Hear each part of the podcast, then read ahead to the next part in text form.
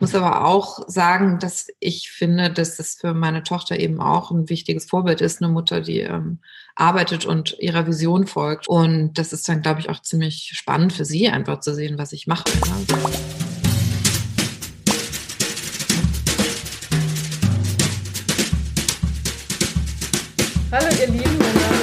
De Giacomo. Ich bin die Initiatorin vom Wundernova Frauensommer und Thinkfest, ähm, welches hoffentlich dieses Jahr im Sommer stattfinden kann. Und ähm, ja, ich habe heute mit mir im Gespräch Frauke Finsterwalder. Sie sollte eigentlich im Sommer auch dabei sein im Juni. Leider habe ich ja das Sommerfest in den August verschoben und deswegen kann Frauke nicht dabei sein. Umso mehr freue ich mich, Frauke, dass wir uns ähm, sprechen können, kurz bevor du nämlich eine ganz wichtige äh, Sache angehst, nämlich deinen nächsten Film.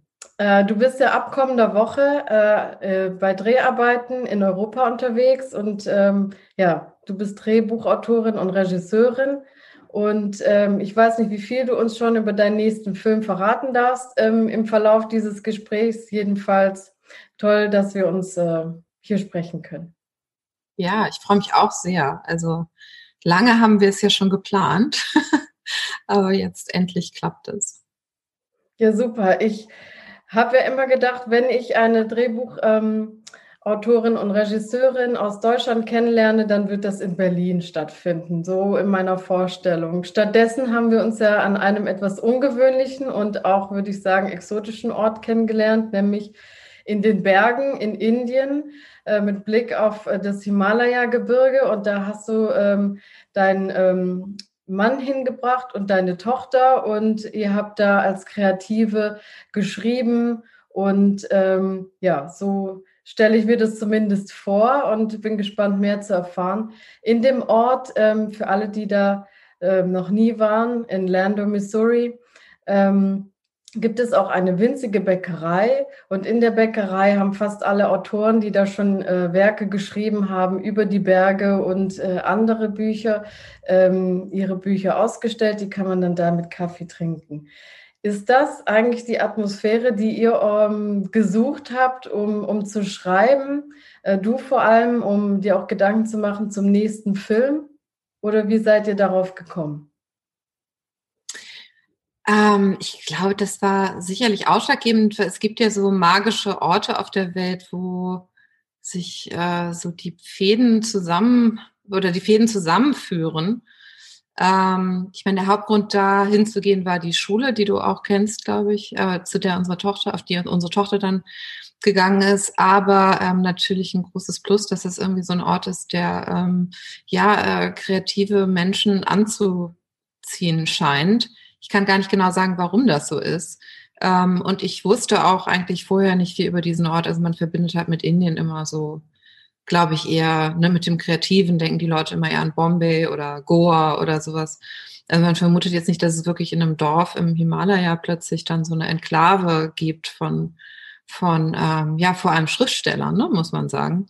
Ähm, und äh, genau, das war eine große Überraschung, aber ich kann es auch gut verstehen, weil so wie ich dich getroffen habe, so waren eigentlich fast täglich, also man muss sich das ja vorstellen, da ist ein Dorf und oben über dem Dorf geht so eine Art Rund, also der Chaka, ne, diese, dieser Weg einmal rum um den Berg, wo dann immer alle einmal am Tag eigentlich gehen und man hat halt jeden Tag irgendwelche äh, ja seltsamen Begegnungen oder lustigen Begegnungen und ähm, lernt auch ziemlich schnell ähm, viele Leute kennen, die da oben wohnen. Also es ist dann eigentlich dafür, dass da fast nichts ist, gibt es sozusagen ein eigentlich recht gutes Sozialleben, wenn man so sagen darf.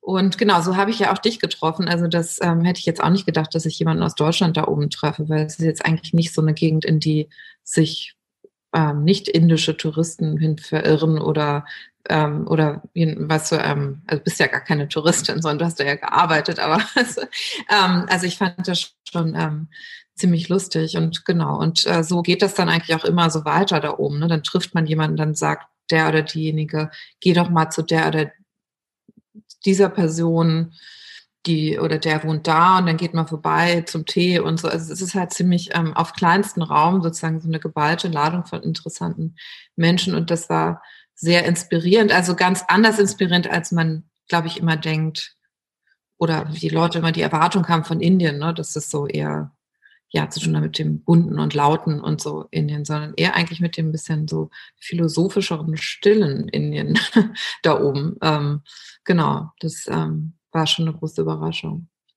Du hast vorhin äh, Mumbai erwähnt, das ist ja eigentlich ähm, die Hauptstadt in Indien für Film und ähm, Filmproduktion und Filmschaffende. Du bist ja nun auch eine von den Filmschaffenden.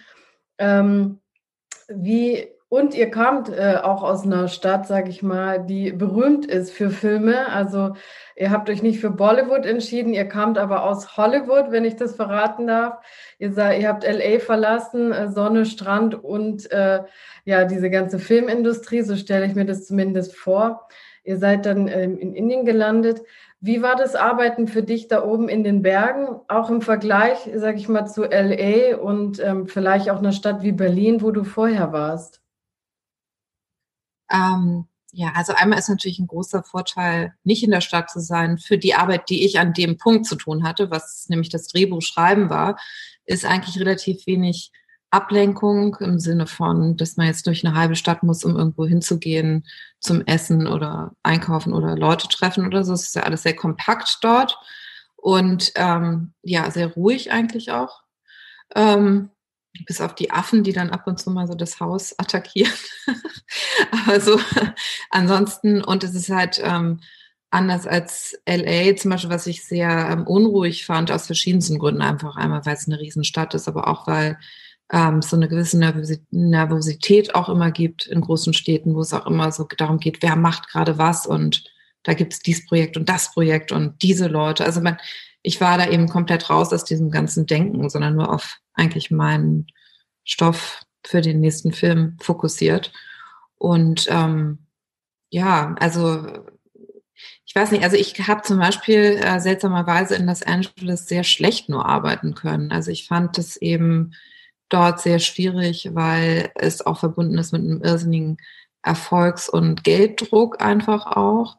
Also ähm, es gibt eigentlich nicht so dieses europäische Konzept von man schreibt jetzt mal so los und lässt die Ideen kommen, sondern es ist immer mit einem Plan und der Plan ist eigentlich immer, möglichst viel Geld dafür zu organisieren oder ohne dass man das Geld hat, kann man eigentlich gar nicht anfangen. Also dieser ganze Druck, der da eigentlich die ganze Zeit herrschte, ähm, den fand ich halt irrsinnig anstrengend und überhaupt, also der amerikanische Druck von, dass eben alles immer besser, schöner, schneller, ähm, glamouröser, teurer sein muss, also in jeglicher Hinsicht. Und das ist jetzt nicht nur beruflich, sondern auch privat. Das fand ich sehr belastend und ich war da richtig gelähmt zum Teil. Wobei ich sagen muss, dass ich dann die Idee für diesen Film, den ich jetzt bald machen werde, dann schon dort hatte. Aber die Ausarbeitung der Idee, das ist dann eigentlich in Indien passiert.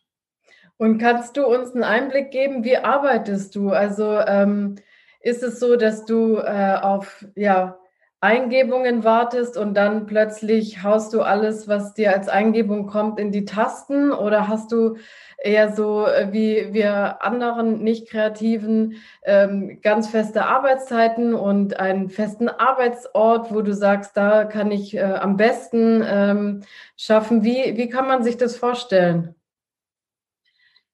Ich wünschte, ich wäre so diszipliniert, mir immer so ungefähr die Uhr zu stellen, von dann bis dann arbeite ich. Aber so funktioniert das bei mir eigentlich gar nicht, sondern ich brauche immer so einen gewissen Druck. Also ich muss mir immer gewisse Ziele setzen.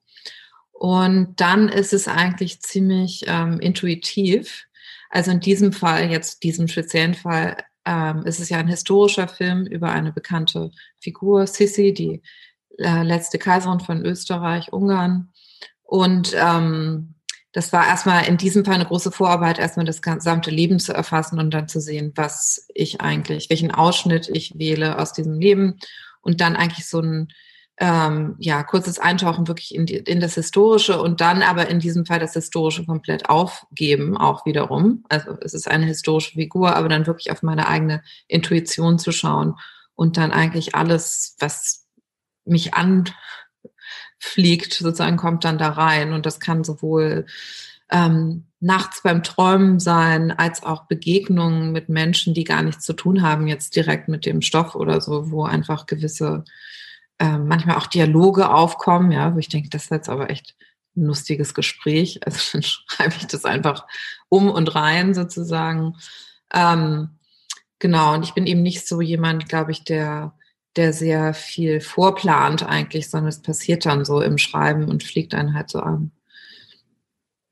Spannend. Und wie haben dann diese Ortswechsel auch ähm, Einfluss darauf? Also, ähm, wenn ich das sagen kann, dein erster Film, ähm, da waren ja verschiedene Charaktere, äh, die ja dann über verschiedene Stränge zusammengekommen sind. Es waren auch skurrile Momente dabei ähm, und es war so eine nette Zusammenführung ähm, an verschiedenen kleinen Orten, die aber irgendwie miteinander verbunden waren. Jetzt hast du ähm, ein, eine historische Figur gewählt. Ich weiß nicht, inwieweit du da eingeschränkter oder freier bist, wenn du dann sagst, das ist dann auch in Verbindung mit dir. Aber ihr seid ja viel unterwegs. Ich würde mal sagen, ihr seid so die, äh, ja, ihr seid kreative Nomaden. Ihr wart äh, vor LA und vor Indien wart ja auch schon an unterschiedlichen Ländern. In Argentinien und in Afrika wart ihr, Italien, soweit ich weiß. Ähm, Ihr habt jetzt Corona-bedingt äh, Indien verlassen, wart dann äh, in kurzer Zeit in der Schweiz, jetzt seid ihr in Schottland. Wie wählt ihr solche Orte aus und ähm, wie wirken die sich auf deine Arbeit aus? Ja, das mit den Orten aussuchen, das kann man eigentlich gar nicht so genau sagen, wie das passiert. Das ist eigentlich auch sehr intuitiv, also oft durch Zufälle auch. Also, dass man irgendwo ist in einer Situation, in der man sich nicht oder irgendwie eingeschränkt fühlt oder so und dann plötzlich sagt jemand, komm doch mal dahin oder so. Ähm, genau, und dann, ich weiß nicht, wir sind inzwischen ziemlich gut darin, einfach die Koffer zu packen und zu gehen was ähm, dann immer so ein bisschen später dann logistische Probleme mit sich bringt, dass man ja dann auch noch Sachen woanders hat und die müssen dann ähm, zu einem kommen oder eingelagert werden und so weiter. Aber ähm, ich glaube, wir sind eigentlich ziemlich gut darin, uns von so einer Idee, die nicht funktioniert, zu verabschieden und einfach was Neues auszuprobieren. Und das ist auch ein großer Motor, glaube ich, jetzt bei mir und auch bei meinem Mann, der ja auch Schriftsteller ist, ähm, für die Kreativität. Also es ist halt stark verbunden mit Orten, ähm, und Begegnungen mit neuen Menschen und Kulturen und so weiter. Und ja, das ist eben eine große Inspiration. Man muss natürlich sagen, jetzt, wo wir eben ein Kind haben, was im schulpflichtigen Alter ist und langsam auch wirklich in einem Alter, wo das ein bisschen ernst ist mit der Schule, weil früher konnte man immer noch sagen, ja, wir sind jetzt eben drei Monate in der Schule und drei Monate woanders, irgendwie so das wurde noch akzeptiert, das ist jetzt nicht mehr so. Und deswegen ähm, sind die Orte natürlich hängen ein bisschen zusammen mit Schulen und so weiter, weswegen eben es auch dann zu Indien kam. Also die Schule dort oben im Himalaya ist eigentlich eine Schule, die wir seit der Geburt unserer Tochter immer so beäugt haben und immer gedacht haben, da wäre es doch toll, wenn unsere Tochter da mal hingehen würde.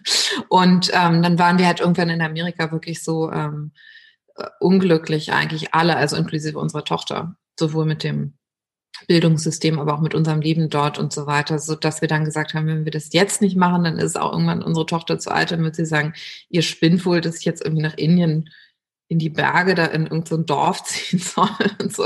Also es war eben genauso diese, dieser Punkt, wo wir gesagt haben, wenn wir es jetzt nicht machen, machen wir das einfach wahrscheinlich niemals. Und ähm, genau, und dann kam es eben ja zu diesem Ort. Also es ist immer so eine Mischung aus persönlichen Referenzen oder manchmal auch einfach Zufälle, wo Leute sagen, bleib doch einfach hier, ist doch schön hier oder so.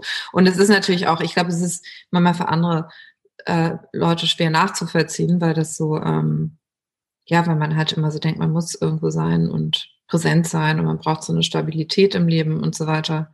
Ich weiß nicht, also ich fand jetzt zum Beispiel Corona-bedingt, ich weiß nicht, wie es dir ging, dass man so feststeckte, fand ich zwar einerseits ganz angenehm, aber irgendwie habe ich jetzt schon das Gefühl, jetzt muss ich auch mal wieder was anderes sehen, weil sonst, ähm, wo, bleibt dann die Inspiration? So, also das, das ist, ähm, genau, also das Reisen ist schon für mich so, die Bewegung im Raum ist schon so ein Motor, der sehr antreibend ist. Und ich bin auch jemand, die, also ich weiß, als wir in Amerika waren, war das ja während der Trump-Zeit. Da war alles ziemlich eigentlich intensiv da. Und wir als ähm, Green Card Holder zwar, aber nicht Citizens durften uns auch politisch überhaupt nicht äußern und so, waren total eingeschränkt, was echt so ein Riesenschock für mich war, aber so, das war wirklich so, ja, und durfte eigentlich nirgendwo sich öffentlich zu irgendwas äußern. Und dann gab es auch Zeiten, in denen wir nicht aus- und einreisen konnten, eben wegen der politischen Situation. Und da habe ich richtig so ein richtig so eine Depression und so einen Rappel gekriegt und dachte, ich werde verrückt. Also dann sind wir wie die Irren in Amerika, also in den USA rumgereist an Orte, Orte, die man normalerweise nicht bereisen würde, auf der Suche nach irgendwas, was eben nicht sozusagen Mainstream Amerika ist, sozusagen. Und ähm, ich glaube, deswegen ist es auch mein Film, um das kurz abzuschließen, weil es ein historischer Film ist.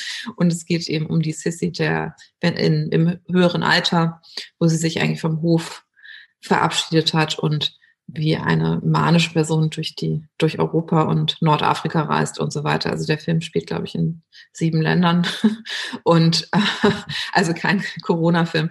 Und das steckt da, glaube ich, beim, also da stecke ich bestimmt auch mit drin, dieser, fast diese Panik, dass man ne, so äh, ja, nicht zu einem Ort sein kann. Ich finde, das hört sich ähm, sehr spannend an, weil man diesen Teil von Sissy nicht kennt. Er ist ja schon sehr, ähm, da tritt ja auch ein gewisses schweres Erbe, würde ich sagen, fast schon an. Denn äh, Sissi ist ja äh, in unser aller Köpfe, ne? dieser Dreiteiler auch, den man so kennt mit Romy Schneider. Ich bin also daher sehr gespannt, was du ähm, Neues schaffst ähm, und wie du uns da kreativ verzauberst. Und auch finde ich ähm, spannend zu hören, dass du eben diese Phase aus ihrem Leben wählst, in der sie viel unterwegs ist, weil das eben auch, finde ich, für dich so charakterisierend ist, dass ihr eben so viel unterwegs seid. Es sind sieben Länder, in die Sissi gereist ist. Das heißt, du wirst auch an all diesen Orten drehen. Und du hast gerade angedeutet, du wirst äh, äh, fast ein halbes Jahr unterwegs sein. Wie, wie machst du das? Also wie balancierst du das dann aus, deine Familie und dein Beruf? Und ja. Ja, das ist ein schwieriges Thema, weil, ähm, also erstmal, wir reisen nicht in sieben Länder, weil heutzutage kann man eben sehr gut viele Sachen tricksen. Also wir versuchen dann eben ähm, verschiedene Länder in verschiedenen Ländern abzudecken und so weiter. Das ist ein ziemlicher Mammut an, an also Riesenberg an Organisationen, der dahinter steckt und ähm, eben alle möglichen anderen kreativen Menschen, die das dann sozusagen möglich machen, dass man das dann hoffentlich am Ende auch glaubt, dass wir da überall waren. Ähm, ja, mit der Familie ist es halt irgendwie, ist es ist so ein bisschen schwierig. Bei mir ist es eben jetzt ja ein bisschen her, dass ich meinen letzten Film gemacht habe. Und das ist im Moment sozusagen meine Ausrede auch vor der Familie, dass ich das jetzt machen kann. Weil sechs Monate weg, das ist jetzt eigentlich nur die Vorbereitung und Dreh und danach gibt's eben noch mal eine Postproduktion. Also es gibt dann immer noch, es geht dann noch weiter. Also ich bin dann sozusagen nicht fertig. Ähm, und genau, und äh, ja, ich weiß nicht, also als meine Tochter kleiner war, war das einfacher. Da konnte ich irgendwie mehr kommen und gehen, wie ich wollte. Ähm, und jetzt, wo sie natürlich das genau auch nachvollziehen kann und auf den Kalender gucken kann, ähm, wie viele Tage das wirklich sind und Wochen und Monate und so weiter, ist es schon, ähm, ja, da habe ich schon einiges auch schon zu hören bekommen jetzt. Muss aber auch sagen, dass ich finde, dass das für meine Tochter eben auch ein wichtiges Vorbild ist, eine Mutter, die ähm, arbeitet und ihrer Vision folgt und, und sowas macht. Und dass das, glaube ich, am Ende ähm, sie das schon abwägen können wird, ne, dass ich, dass das eben auch wichtig ist, auch Teil sozusagen ihrer Erziehung, wenn man so sagen will oder so. Und ich glaube, sie wird mich dann auch, also die Familie wird mich ja auch besuchen können, hoffentlich, wenn jetzt mit dem Reisen alles ein bisschen einfacher wird. Und das ist dann, glaube ich, auch ziemlich spannend für sie, einfach zu sehen, was ich mache, ja, so. Und für meinen Mann muss ich sagen, ich meine, wir haben halt ähm, in den ersten Jahren unserer Ehe so eine Aufteilung gehabt, dass wir immer gesagt haben, einer von uns macht ein Projekt und der andere ähm, hütet das Haus, den Hof und äh, Kind und so weiter. Ähm, das haben wir jetzt eigentlich so ein bisschen, also für mich war das eigentlich so ein bisschen so ein Nachteil, weil auch die Vorbereitungszeit für Filme so irrsinnig lange immer ist. Also in diesem Fall waren es jetzt zwei Jahre, was irrsinnig kurz ist eigentlich. Also normalerweise ist es wesentlich länger. Und ähm, bis man dann endlich fertig ist mit dem Film, na, dann vergehen mal schnell drei, vier Jahre oder so. Und das ähm, hat sich bei mir einfach nicht so allzu gut herausgestellt zu warten, bis mein Mann dann mit seinem nächsten Buch fertig ist, weil das dann auch immer dauert und es ist immer schwierig und ich bin dann genervt, dass er immer noch braucht und so. Also ähm, das haben wir jetzt eigentlich ähm, beschlossen, dass wir das ähm, so nicht mehr machen, sondern natürlich kann auch Christian ein neues Buch schreiben, während ich jetzt weg bin, weil unsere Tochter ist ja jetzt auch größer und ist in der Schule und so. Also der muss ja nicht den ganzen Tag auf sie aufpassen oder so. Das, das geht schon. Aber es, ähm, ja, also äh, mal sehen, wie es dann am Ende wird. Also ich werde die schon vermissen, aber in meiner Erfahrung ist man dann auch so, ähm, hat man so volle Tage und so weiter, dass es eigentlich gar nicht, man gar nicht so merkt, dass man weg ist, ja, weil es so viel zu tun gibt. Gab es irgendwas Anprägsames, was du, ähm, eine Situation, die du mit deiner Tochter äh, hattest, weil du sagst, es ist ja auch schön für sie, dann dieses Vorbild zu haben von dir als Mutter, die arbeitet. Wie viel bekommt sie denn schon mit? Ähm, wie du aufgeregt bist und dich darauf freust, dass es jetzt auch bald losgeht mit den Dreharbeiten. Nimmt sie das wahr und äh, gibt es was, was du ihr da mit auf den Weg gegeben hast, jetzt für die etwas ähm, längeren äh, Trennungsphasen und dann die Besucher, auf die du dich freust? Oder wie kann man sich das vorstellen? Na, sie ist jetzt in einem Alter, wo sie das als brennend interessiert, deswegen sie ist ziemlich involviert in der Geschichte. Also ich habe ihr das Drehbuch jetzt nicht zum Lesen gegeben, weil das ist auch ein bisschen nicht ganz, glaube ich, altersgemäß noch. Vielleicht, wenn, der Film dann fertig ist. Aber ich habe ihr sozusagen mal so diesen gesamten Film durcherzählt mit allen Szenen und Musiken dazu gespielt, die ich im Drehbuch stehen habe und so weiter. Und ähm, um sie einfach, ja, damit sie einfach ungefähr weiß, was ich mache und sie ist natürlich irrsinnig neugierig und will immer genau wissen, was jetzt weiter passiert und so weiter. Also das ist eigentlich ganz schön, das kann sie schon teilen. Ich weiß jetzt nicht genau, wie das dann ist, wenn sie dann wirklich ähm, kommt, weil das war im beim letzten Film, als sie da war, sie glaube ich noch einmal da und das war dann für sie eigentlich total schrecklich, weil ich hatte halt keine Zeit für sie.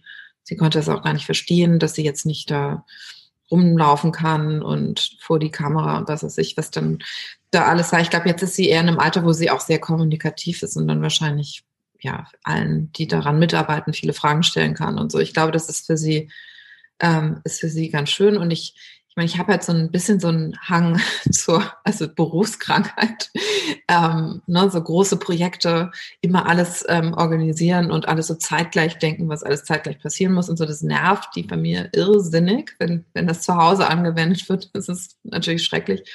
Aber ich glaube, sie wird dann auch so ein bisschen vielleicht sehen, dass es für meinen Beruf sozusagen auch so, also dass es einfach was ist, was man für meinen Beruf irgendwie können muss und ähm, sie dann auch sehen wird, dass das nicht nur so eine Krankheit ist, sondern vielleicht ähm, ein, ein, ähm, ein Talent oder so, keine Ahnung. Genau, und ja, und dadurch, dass ich jetzt eben viel zu Hause war, ist, ich finde es halt wahnsinnig wichtig, dass sie sieht, dass die, ja, weiß ich nicht, wie ja auch, dass sie eine, eine, starke, tolle Person wird. Also das ist dann schon wichtig zu sehen, dass beide Elternteile, glaube ich, ja, ihren, ihren Visionen folgen und äh, das gelingt, glaube ich, nicht so oft auch. Also ich weiß nicht, was du dazu zu sagen hast, aber ich kenne das eben, dass es gibt, ich arbeite ja auch mit Christian dann zusammen an, am Drehbuch. Und es gibt eben wenig Paare, glaube ich, die so zusammenarbeiten können und dann auch wieder getrennt und so weiter. Also das ist, ähm, ich würde sagen, für uns ein Vorteil, aber es gibt auch ganz viele Leute, die sagen, schrecklich, niemals würde ich mit meinem Partner arbeiten wollen und so. Also keine Ahnung. Ich glaube, äh, ich gehöre auch zu Letzteren. Also ähm, ich bin immer wieder froh, dass äh, mein Mann was ganz anderes macht als ich und ähm, weil ich glaube, es würde nicht gut funktionieren. Ähm, bin aber auch gespannt zu hören, warum es bei euch so gut funktioniert. Also was sind eure Geheimtipps? Na gut, es ist ja, also einmal ist es natürlich, dass wir beide sehr, also was ähnliches machen. Und das Lustige ist, als ich äh, klein war. Also ich wusste, seit ich sechs Jahre alt bin, dass ich Regisseurin werden will, aber davor wollte ich Schriftstellerin werden und mein Mann wollte immer Filmregisseur werden, hat auch ähm, Filmtheorie studiert und so weiter, also sich viel mit Film beschäftigt. Das heißt, wir haben sozusagen großes Interesse am jeweiligen Beruf des anderen. Ähm, aber wir machen eben auch nicht das Gleiche. Ja? Also es ist auch, wenn wir zusammen schreiben, schreibt Christian immer eher als als Autor und ich als Filmemacherin. Also ich habe dann eher so die Bilder und die filmische Vision im Kopf und Christian ist jemand, der sehr gut mit Dialogen ist, der aber überhaupt nicht Geschichten entwickeln kann, zum Beispiel, also dem Gesamtüberblick. Das funktioniert nicht. Also wir, wir ergänzen uns eben sehr gut und ähm, amüsieren uns eigentlich auch immer sehr. Also es ist dann auch oft sehr, sehr lustig und ähm, lachen viel dabei. ähm, äh, ja, und auf der anderen Seite ist es auch gut so, weil ich gehe dann ja irgendwann und mache den Film. Und das ist zum Beispiel was, das Christian auch überhaupt nicht liegt. Also der war auch dann beim letzten Film, glaube ich, einen Tag am Set und hat da fast einen Nervenzusammenbruch gekriegt, weil Christian ist halt Schriftsteller, der mag schon ganz gerne mal mit einer Person arbeiten, aber jetzt nicht mit so 80 Leuten, die alle da mit ihren Walkie-Talkies rumrennen und alles mögliche machen. Also der war völlig fertig nach zwei Stunden gesagt, er geht jetzt und, und so. Also deswegen, ähm, wir haben eben genug Berührungspunkte, wo wir dann zusammenarbeiten und dann gibt es wieder Momente, wo wir komplett ähm, ja unsere eigenen Dinge machen. Und genauso für mich wäre das undenkbar, dass ich jetzt drei Jahre lang alleine an einem Roman schreiben würde. Da würde ich halt wahnsinnig werden, weil ich mag schon wirklich gerne im Team arbeiten und mit anderen. Ähm, genau, also von wir ergänzen uns, glaube ich, an den richtigen Stellen und aber dann gibt es natürlich wirklich auch große Unterschiede und genau. Ich finde, das klingt sehr schön, wie du das sagst, dass ihr da ähm, euch ergänzt, aber dann eben auch gemeinsam lachen könnt. Und ähm, man merkt dann auch doch, dass, obwohl das von außen betrachtet so ähnlich wirkt, was ihr macht, nämlich dass ihr Geschichten aufschreibt, dass es dann eben doch äh, in den Feinheiten große Unterschiede gibt, wie du eben gesagt hast, ne? dass du eben das sehr aus der Filmwelt siehst und eher eben sehr aus der Romanwelt. Ähm, du hast gerade 80 Menschen mit Walkie-Talkies erwähnt. Ähm, und hast auch schon äh, das ein oder andere Mal beschrieben, wie viel Organisationsaufwand hinter so einem Film steckt und dass das auch alles äh, etwas ist, was du machst. Ähm, wenn ich an, an Filme machen denke, dann denke ich auch immer daran, wie wichtig es ist, persönliche Kontakte zu haben und, und ganz viele Bekanntschaften zu pflegen und ähm, ja, und, und die richtigen Leute zu treffen. Ähm, das vorhin im Zusammenhang mit den USA auch erwähnt, ne? die Geldgeber sind wichtig.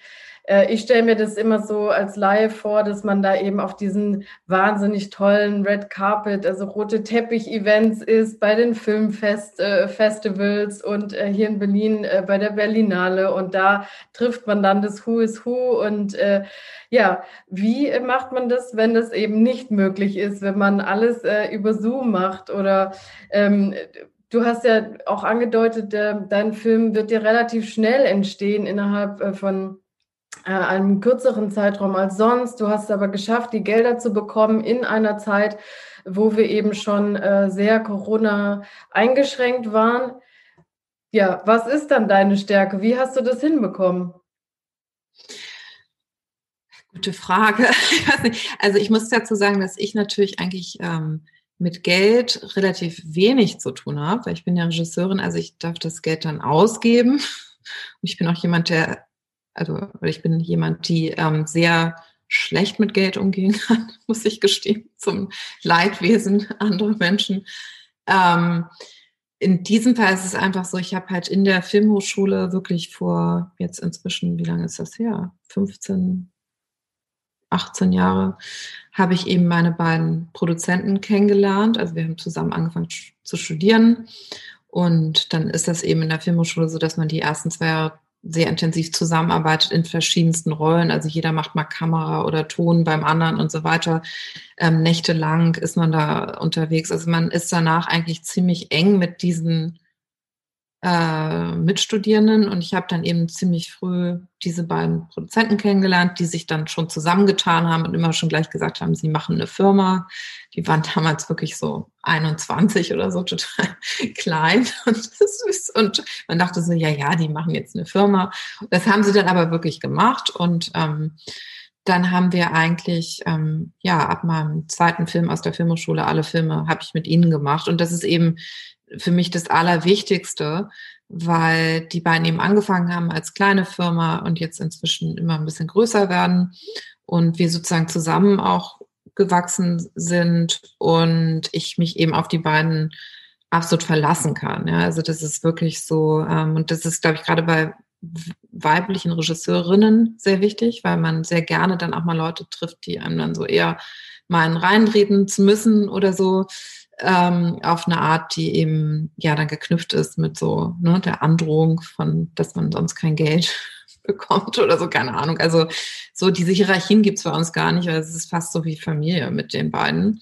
Und ich traue denen eben auch, dass die, wenn sie sagen, das geht jetzt so nicht, dass das halt zu tun hat, nicht mit einem Machtspiel oder so, sondern dass wirklich dann einfach wir gemeinsam eine Lösung finden müssen. Und das ist halt eben was, was ähm, total wichtig ist, eben weil es ja auch um so wahnsinnig viel Geld gibt, geht beim Filmemachen. ähm, ist es halt wichtig, dass diese Menschen, glaube ich, mit denen man sich umgibt, oder für mich ist es das wichtig, dass das Menschen sind, denen ich eben auch persönlich mich total verbunden fühle und wo man, wenn es dann halt mal irgendwie alles nicht so läuft, wie es laufen soll, nicht so, ähm, nicht so viel im Raum zwischen einem steht, sondern dass es eben dann recht unkompliziert ist.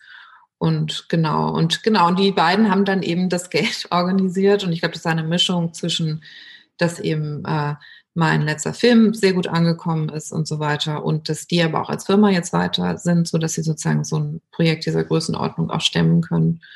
Und ja, dann ging das halt mit der Finanzierung irrsinnig schnell. Also ich glaube, innerhalb von, ich weiß gar nicht, halben Jahr war der Film finanziert. Also wir haben jetzt aus anderen Gründen verschieben müssen.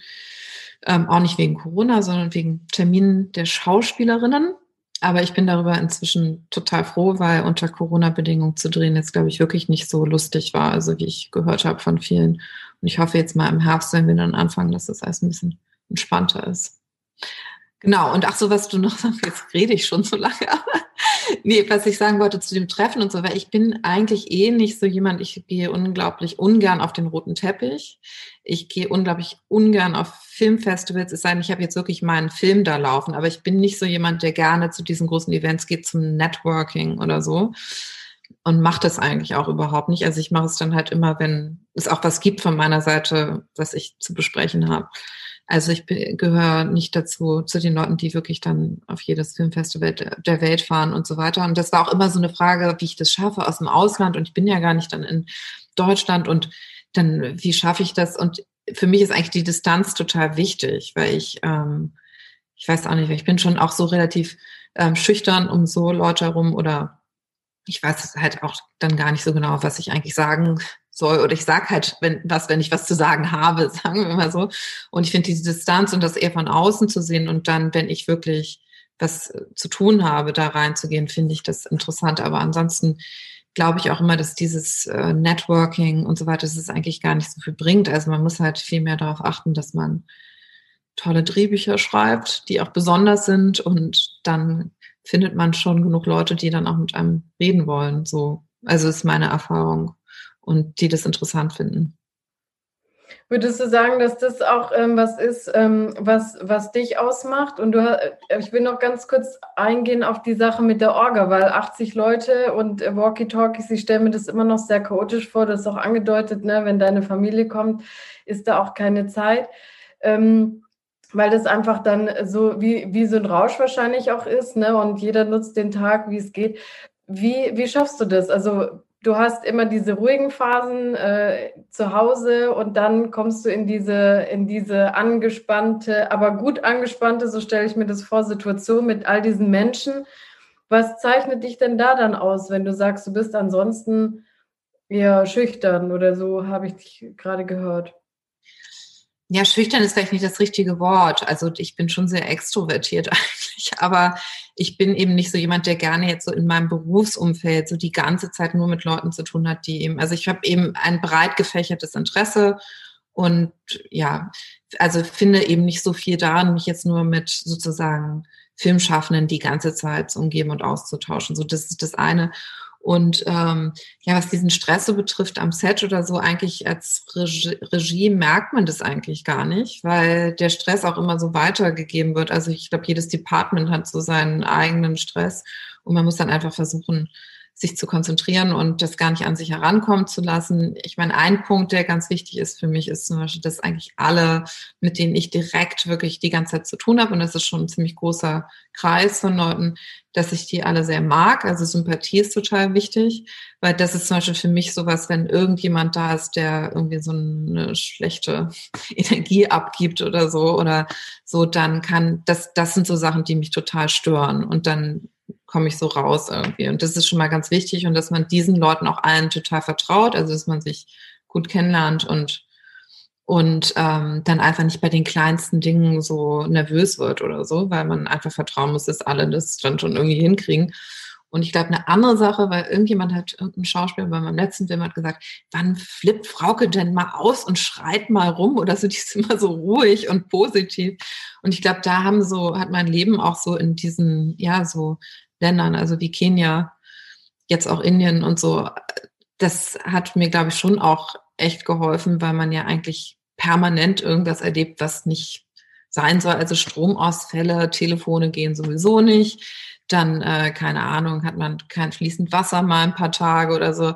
Also man ist halt die ganze Zeit eigentlich konfrontiert mit, mit Problemen und man ist eben auch mit Menschen konfrontiert, die wirklich, wirklich richtige, schlimme Probleme haben, die gar nicht so einfach lösbar sind so dass ich dann manchmal beim Film drehe, denke ich, ja gut, es ist ja auch irgendwie nur ein Film. Also wenn das jetzt so nicht geht, dann machen wir es halt irgendwie anders. Also ich bin dann eher, glaube ich, da kreativ und, und ähm, finde das jetzt nicht so ein Drama, was dann manchmal so ein Drama ist, zum Beispiel, keine Ahnung, diese Straße muss jetzt abgesperrt werden für Autos und es geht jetzt aber nicht oder so, wo dann alle erstmal total äh, aufgeregt sind und ich denke dann so, ja gut, dann nehmen wir halt eine andere Straße, wenn das jetzt hier nicht, weißt du, so, also ähm, ich ja, kennst es ja auch so ein bisschen, ähm, auch die Kreativität von Menschen, jetzt zum Beispiel auch in Indien oder auch in Kenia, wo wir gelebt haben, wo du einfach irgendwie improvisieren musst, weil sonst alles im totalen Chaos untergeht. Und, und äh, genau, ich glaube, es hat mir halt sehr geholfen, dass ich in diesen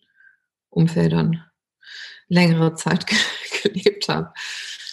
Ja, ich finde spannend, dass du das erwähnst. Also im Indischen gibt es ja auch dieses Wort Jugaad und das steht ja genau für das, was du gerade erwähnt hast, nämlich ähm, dieses kurzfristige Improvisieren. Also das ist nicht immer unbedingt die langfristigste Lösung, aber es hilft auf jeden Fall in dem Moment. Und äh, ich finde es äh, spannend zu hören, dass dir das in deinem Beruf hilft. Bei mir hilft es in meinem Beruf nämlich auch. Ähm, also mich haut so schnell in Meetings auch nichts mehr um, weil ich auch das Gefühl habe, äh, ich habe schon komischere, äh, unangenehmere oder verrücktere Momente erlebt und auch ähm, gelöst. Ja, äh, spannend, dass du das so äh, auch am Set hast. Ähm, du hast eben gesagt, ähm, auch, dass es wichtig ist, dass man ein tolles Drehbuch schreibt und dass das auch ein Stück weit ähm, ein Erfolgsfaktor ist. Ähm, vorhin hattest du auch erwähnt mit den USA und diesem extremen äh, Erfolgsdruck und auch Gelddruck und so. Du hast erwähnt, dass dein Mann Schriftsteller ist, da stelle ich mir das sehr leicht vor, in Anführungsstrichen, Erfolg zu messen, weil man bringt das Buch dann raus und man sieht sofort, äh, wie die Leser reagieren, ob sie es verkauft, ob das weiterempfohlen wird. Ne? Und äh, weiß ich nicht, dann gibt es die ganzen Bestsellerlisten, auf denen man dann äh, landet. Und es ist ja wahrscheinlich, so stelle ich mir das vor, dann auch relativ leicht zu messen.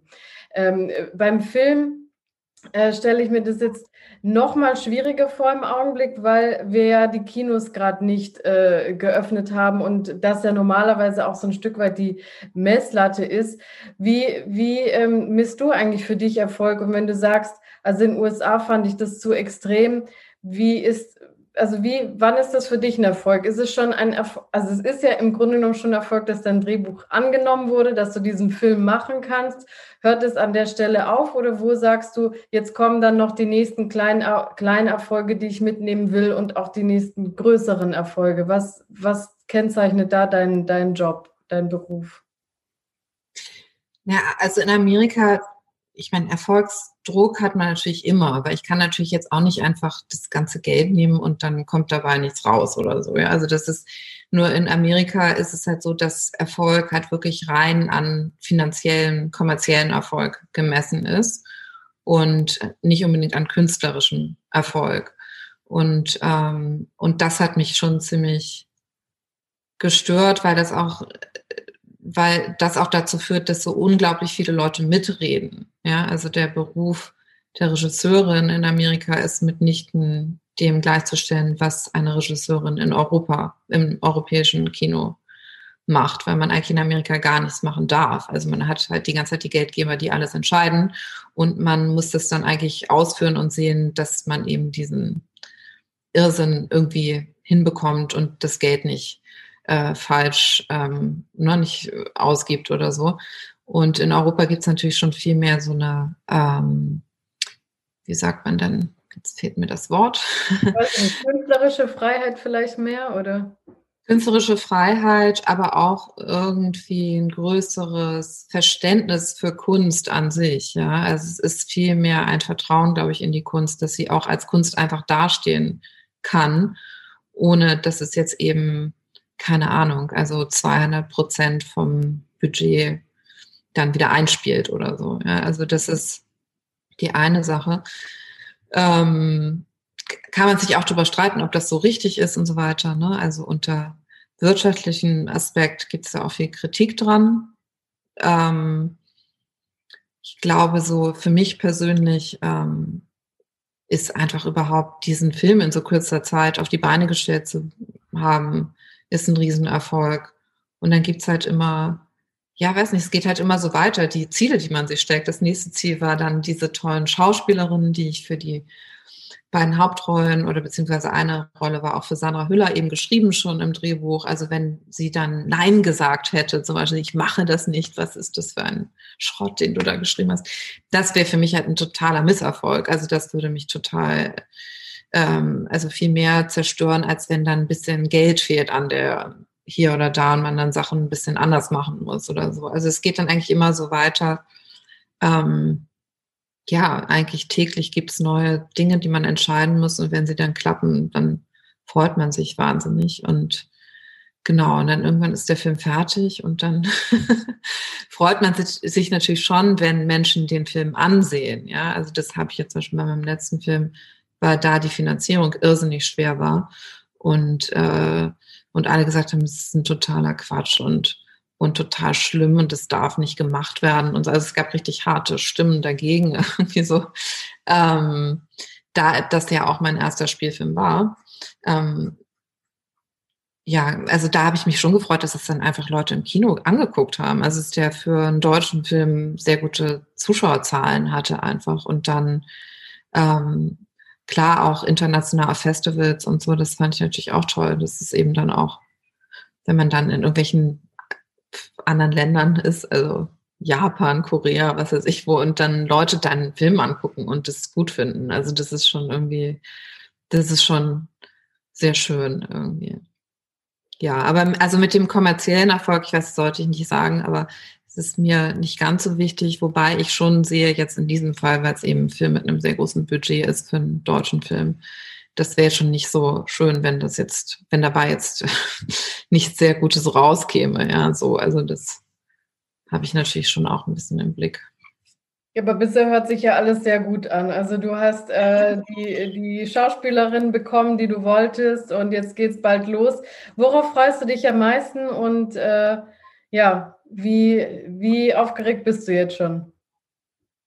Ich freue mich jetzt am meisten, weil, wie du sagst, mit Zoom und so weiter, also das war bis jetzt auch eigentlich ganz in Ordnung, weil ich die viele der Leute, mit denen ich jetzt ähm, erstmal arbeite, schon sehr gut kenne. Also ich habe mit denen auch vorher schon gearbeitet.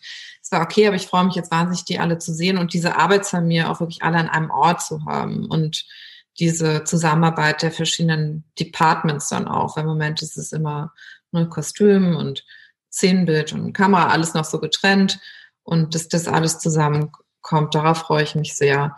Und dann auch mit den Schauspielerinnen zu proben in einem Monat. Das finde ich auch, freue ich mich auch. Also dann wirklich auch zum Teil, ähm, ja, also das gemeinsam zu sprechen, die Texte, die wir da aufgeschrieben haben, wo man ja auch gar nicht so weiß. Also überhaupt, dass ich diese Fantasien, die ja im Moment nur so in meinem Kopf und auf dem Papier und und in meinem Raum sind, äh, das ist halt für mich immer der tollste Moment für Menschen, dann das nehmen und das wirklich wahr werden lassen. Ja, so. Und das geht dann an alle, alle, die daran mitarbeiten an dem Film bis zum Netz, bis zur letzten Person. Und das finde ich halt wahnsinnig toll, wenn dann diese, dieser, ja, fast so eine Hysterie entsteht, die dann in diesem Fall die Sissy-Hysterie ist oder so, wo dann wirklich alle das nehmen, was da ist und das einfach noch ein Stück besser machen, ja, auf ihre Weise, mit ihrem Können. Und das ist halt, ja, darauf freue ich mich wahnsinnig.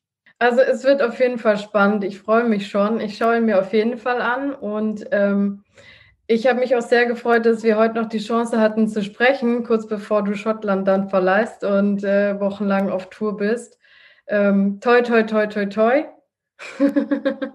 und äh, viel, viel Spaß und äh, tolle Besuche von deiner Tochter und äh, Christian. Danke. Danke, Angela. Mach es gut.